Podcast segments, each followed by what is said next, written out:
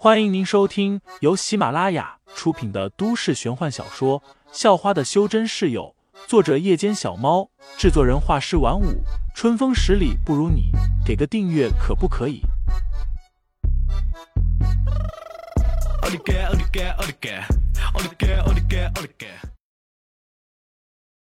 第十五章，女生宿舍捉猫上。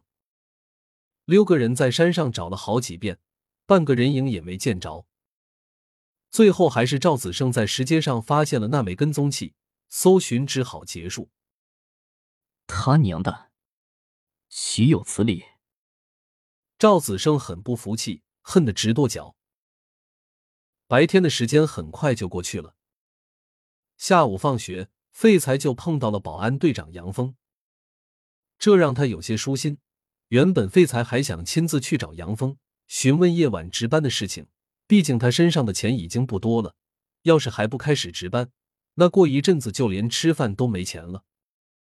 虽然早餐肖运会做，但是午餐、晚餐肖运都是在外面吃的，他总不能天天跟着去蹭吃蹭喝吧？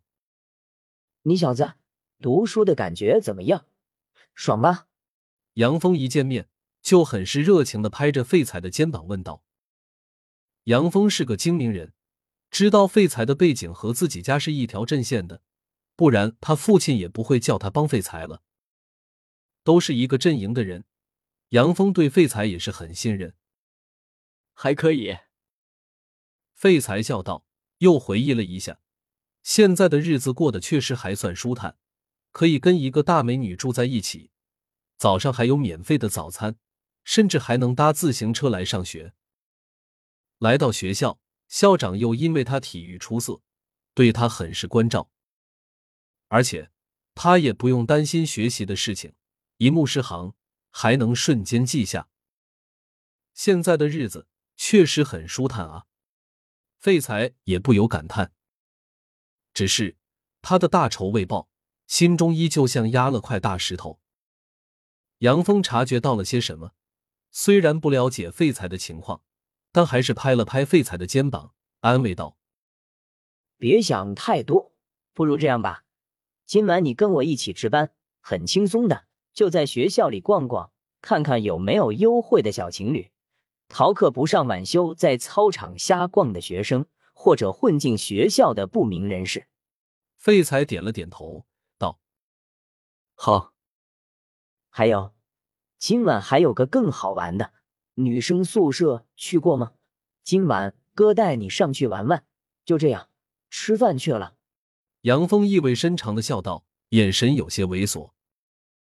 废材愣了一下，也没多想，就当杨峰在开玩笑，随后便吃饭去了。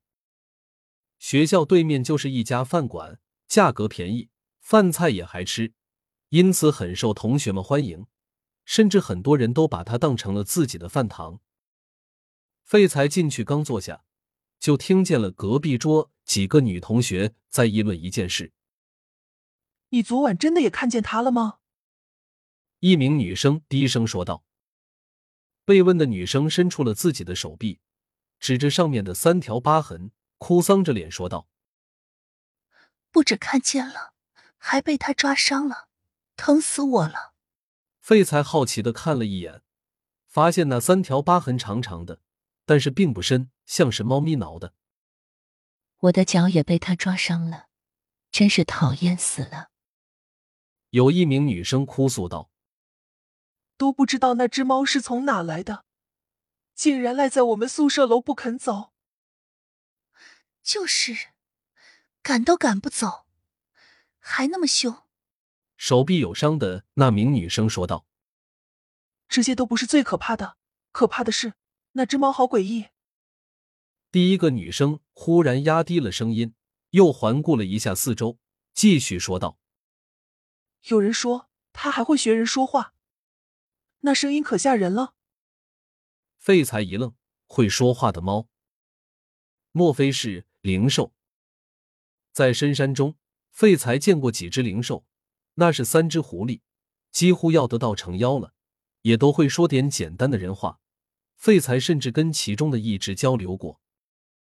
啊，对呀，真的太吓人了！很多人都说那只猫会说话，而且只是晚上才出来，白天根本不知道躲在哪里。手臂有伤的女生附和道。废材一直静静听着，算是详细了解到情况了。看来杨峰说今晚带他去女生宿舍玩玩，并不是玩笑。而废材也起了兴趣，要是那真是灵兽，可就有趣了。灵兽是很神奇的生命，和人类修真者不同，他们生下来就得到上天恩宠，不用辛苦修行，只需要吃吃喝喝，待在有灵气的地方，实力就会自动提升。更为重要的是，灵兽经常都会吐出兽丹。不同的灵兽吐出的兽丹不同。但是都有着独特神奇的效果，对他们这些修真者来说，绝对是宝物。很快，晚修时间到了，废材也去到了约定地点，也就是操场上。听众老爷们，本集已播讲完毕，欢迎订阅专辑，投喂月票支持我，我们下集再见。